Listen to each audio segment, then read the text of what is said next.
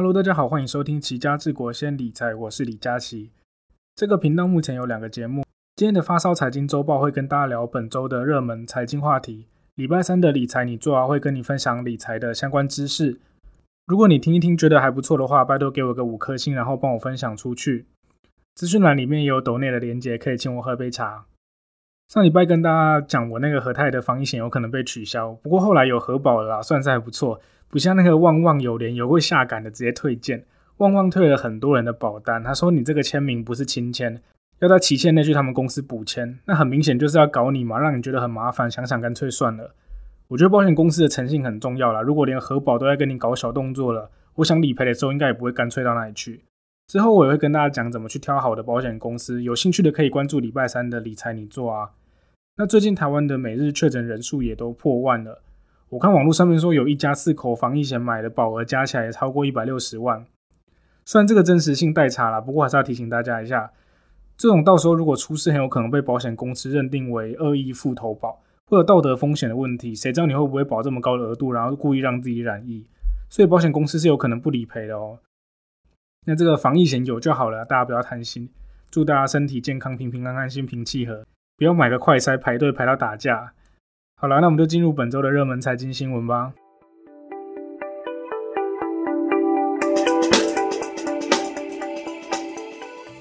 第一则新闻：四百四十亿美元，马斯克买到推特。推特在二十五号宣布同意以大约四百四十亿美金的总价将公司卖给亿万富豪马斯克。这个已经成为公众舆论热点的社群网络平台即将下市，写下至少二十年以来规模最大的私有化交易案。马斯克则势必因此获得更大的影响力。没错，这礼拜有马斯克。上礼拜特斯拉的财报有马斯克，Netflix 的新闻有马斯克。那上上礼拜也是提到马斯克要收购 Twitter 这件事。那上上上礼拜，也就是这个频道的第一集，讲全球首富的时候，又讲到马斯克。所以就算下礼拜又聊到马斯克，我也不是很意外啊。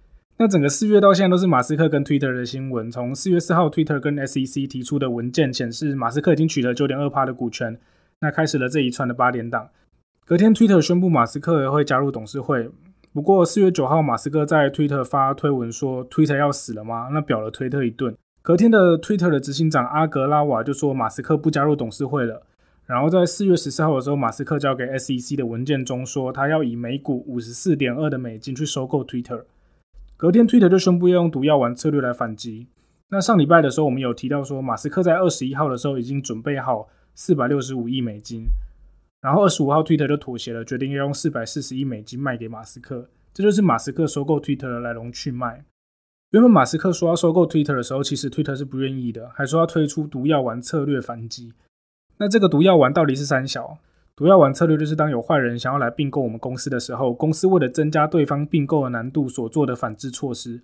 操作上就是当我发现你要来恶意并购我，而且已经有取得一定的股权的时候。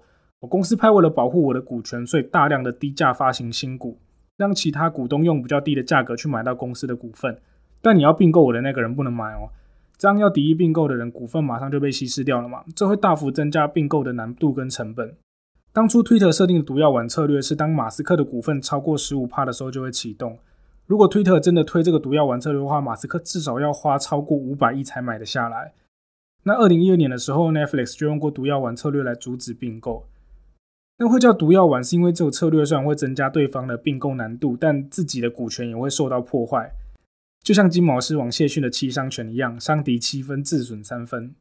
那我发现并购的术语都取一些很炫炮的名字，像什么白衣骑士，然后黄金降落伞，搞得好像去酒吧点调酒一样，名字都很炫炮，但不知道是什么东西。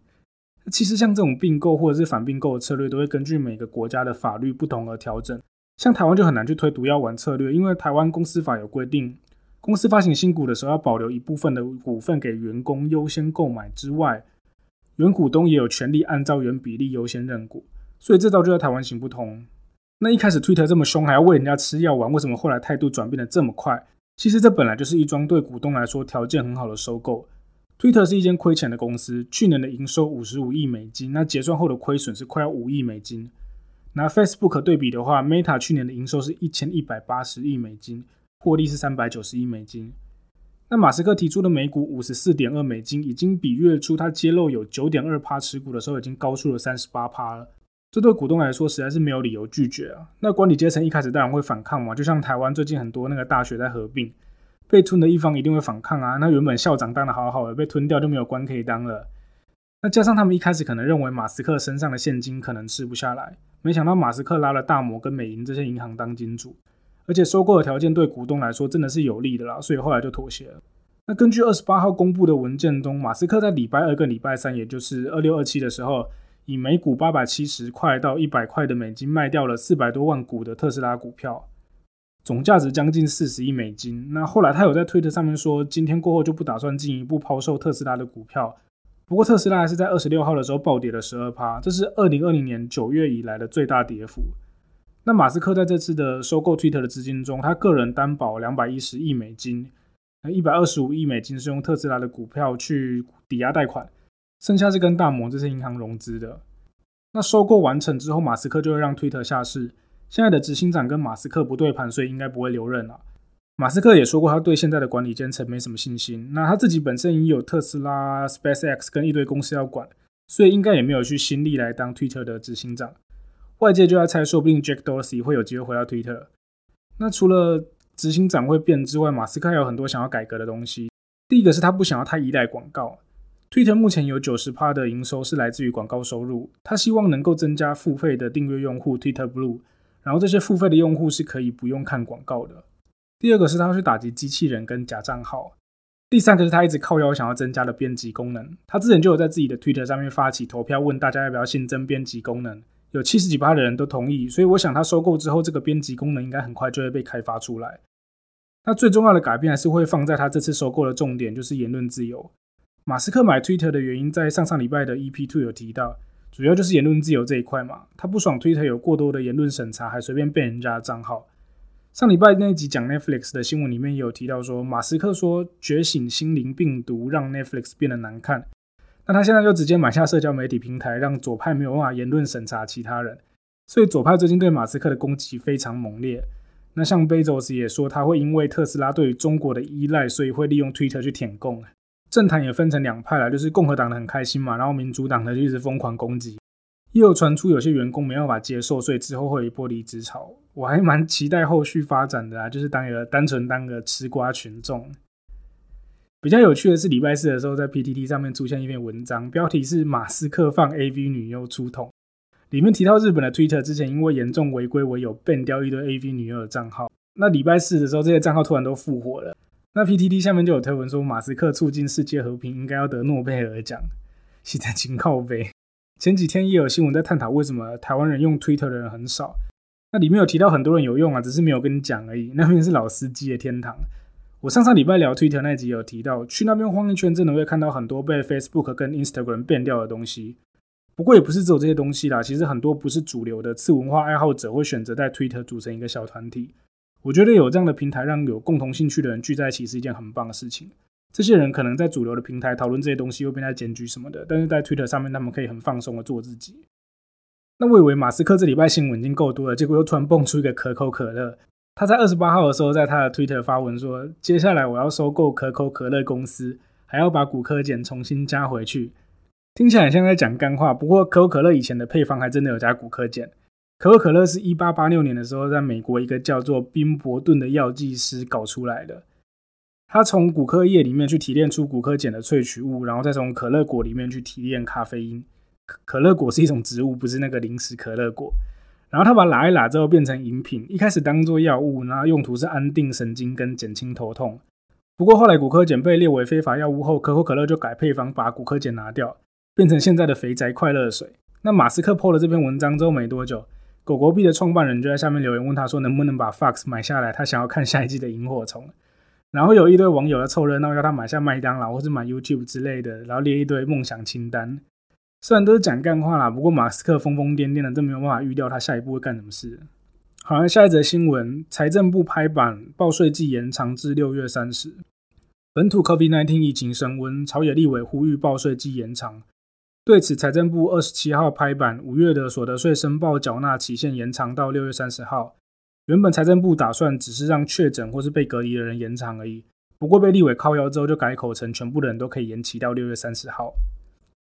那明天就要开始报税了。之前一直在想要不要在五月之前专门出一集讲报税的东西，但后来想想，其实大部分的人五月报税就是手机或电脑打开按一按，然后卡刷下去就报完交完了。整个过程快的话，甚至五分钟就结束了，好像没有什么可以讲了。那其实除了偶尔调整一下免税的门槛，或是偶尔有一些新规定之外，重所税的节税技巧不外乎就是把扣除额的规定弄清楚，然后可以扣的扣好扣满，然后评估一下自提劳退划不划算啊，鼓励所得要不要分开申报。能抚养的都抓过来报，不然零薪水的该缴的一毛都跑不掉啊！节税的东西我会在之后的理财你做要跟大家分享。那之前有朋友知道我有会计师的证照，就会过来问我说：“诶，要要报税了，怎么样可以节税？”那你不是会计师，教一下怎么节税啊？妈的，你一个月领三万五万是要节什么税啊？你上网打开国税局网页，下一步下一步，然后确定缴钱就结束了，是有什么好节税的？不过还是说一下今年报税的话有什么要特别注意的地方啊？在 EP two 的时候讲到政府很多东西会随着 CPI 去调整嘛，基本工资和报税的门槛就有跟着通膨去做调整。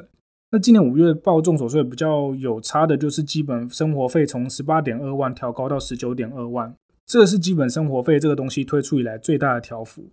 会设立基本生活费这个东西是为了保障基本生活所需的费用是不应该被课税的。如果你的免税额跟扣除额加起来比基本生活费少的话，那差额是可以再扣掉。不过这个对你有爸妈或小孩报抚养的才会有影响啊。如果你是自己一个人的话，这个基本生活费调高对你也没帮助，因为用不到啊。那因为那个免税额跟扣除额就比基本生活费还要高了嘛。那我原本也想跟大家讲基本生活费这个差额要怎么算，不过其实这个东西国税局都帮大家算好了，所以你也不用知道怎么算。反正报税软体打开，有抚养爸妈或小孩的，给他填进去之后，基本生活费的差额他就自己帮你算好了。总之，这个东西对单身的人来说，其实一点屁用都没有。比较有感的，应该是明年报税的时候会调高免税额跟扣除额，还有课税集聚。不过这是明年之后的事情了。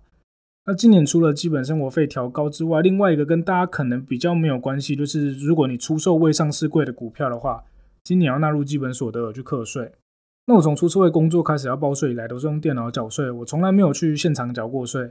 因为那时候没有手机缴税嘛，所以都要买读卡机，然后把健保卡插去才能报税。而且以前报税系统真的超复杂，现在很方便，一目了然。那现在多了手机报税的功能之后，只要你不是用现金缴税，或是要申请延期或是分期缴税的话，你都可以直接用手机报。不过要注意的是，你的手机门号是要在你的本人名下。有些人手机门号可能是小时候爸妈帮你申请的，如果门号还在爸妈名下的话，就没办法用手机报税。接下来跟大家聊一下几只最近讨论度比较高的台股。上礼拜有讲到最近是财报周嘛，美股的部分上礼拜大家关注的重点都放在特斯拉跟 Netflix，尤其是 Netflix 公布之后股价暴跌，受到大家的关注。那这礼拜包括 Apple、微软、Amazon 跟 Facebook 都有公布财报。我原本也以为有一些有趣的东西可以跟大家分享，不过看一看好像没什么特别的，所以就跟大家聊一下三档大家最近讨论比较多的台股。第一个是联发科，发哥在礼拜三的时候举行法说会，公布第一季的财报跟第二季的展望。第一季的财报开出来很漂亮，毛利率因为产品组合优化的关系破五成，来到五十点三趴，是十二年来的新高。那营收一千四百二十七亿，净利三百三十二亿，Y O Y 成长了三十趴，营收跟净利也都是历史的新高。但大家的重点还是放在今年后续的展望。那发哥自己预估第二季营收会在一千四百七十亿到一千五百七十亿之间，比第一季成长大概三到十趴，全年营收会成长二十趴，毛利率大概四十八到五十趴左右。那外界比较担心的是中国封城、乌俄战争还有通膨的关系，导致现在手机的需求减缓。发哥也认为手机的出货量没有之前预测来的高，原本预估全球的手机出货量可以年增一到三趴，现在修正成跟去年一样持平，没有成长。不过五 G 手机的渗透率看法维持不变，一样是能够成长到五十趴。那他也预期中国以外的五 G 出货量能够比去年增加一倍。不过发哥的股价从年初的一千多块跌到现在八百多。古板很多人都在哀嚎嘛，在那边靠腰说法说会变成法会，然后那边家属打理，我看了真的快笑死。那发哥讲完第二个是莲勇，PTT 都叫莲勇卤肉，因为莲勇的英文的前四个字是 N O V A，那 Nova 练起来很像 low 吧？那 PTT 的人取绰号都很北齐，丽晶叫做天后宫，因为麻辣天后宫。那华宝叫做汉堡王。之前我看棒球版，看到道奇的王牌投手科笑先发。那下面你的推文一直在那边书童书童，我就想不透为什么科校要叫书童。后来我去查了一下，才知道原来是唐伯虎点秋香里面的一句话：“小小书童科笑科笑。”干这种有过牵强，不过我真的觉得很好笑。但是虽然 PPT 的东西很好笑，不过我这几年生病，有一些年纪比较小的同事或是朋友，他们都在用迪卡，没有在用 PTT，所以讲一些 PTT 的梗都会被人家嫌有老人臭。妈的，我去迪卡晃一圈，发现里面一点都不好笑，然后还一堆幻想文，还是 PTT 最赞了。好了，回到联勇，联勇在二十八号的时候公布第一季的营收来到三百六十五亿，比去年同期增加了三十八趴，是历年同期的新高。董事会通过要发五十一点五块的现金股利，那以二十八号的收盘价三百八十二块来看的话，殖利率高达了十三趴。不过联勇今年的股价也是惨喷呐，从年初的五百多到现在不到四百，外资也一直看空联勇嘛，大摩还把联勇的目标价下修到三百一十三，平等从买进变成落后大盘，原因也是因为中国封城跟通膨的关系啦，所以电视啊、笔电跟手机这种消费性电子产品的购买意愿降低。影响驱动 IC 的产业，所以不看好今年后续的表现。那当然，联勇的股东很惨了，不过他们员工应该很爽。前阵子在 PTT 的科技版有联勇的员工抛出他的薪资单，去年的奖金竟然有一千一百二十万。虽然这个金额应该是主管等级的，不过据说工程师的分红也都比往年还高。那根据公开资讯观测站的资料，台积电的员工平均年薪是两百四十六万，联勇有五百一十六万，发哥有五百一十三万。那在台湾果然要念理工才会出人头地啊！如果我小孩以后跟我说要念会计，我绝对打断他的腿。那讲完两个科技大厂之后，来聊一下船产的润泰。润泰新去年营收两百七十二亿，净利一百六十二亿，年增快要九倍，EPS 七点九八块。那董事会决定要配发现金股利两块，跟股票股利五块，总计七块，这是历年最大手笔的金额。盈余配发率高达八十七趴，也是九年来的新高。消息公告之后，二十六号润泰新直接涨停锁死。润泰全、润泰彩也跟着涨停锁死。那润泰新去年大赚，主要是因为金鸡母、南山人寿贡献高额的获利。不过配股造成的股本膨胀，还有乌俄战争造成的寿险业铺险，都是后续要注意的东西。好了，这几杯马斯克占用了太多时间。如果大家有什么意见，都欢迎留言跟我说。今天就先到这边，大家拜拜。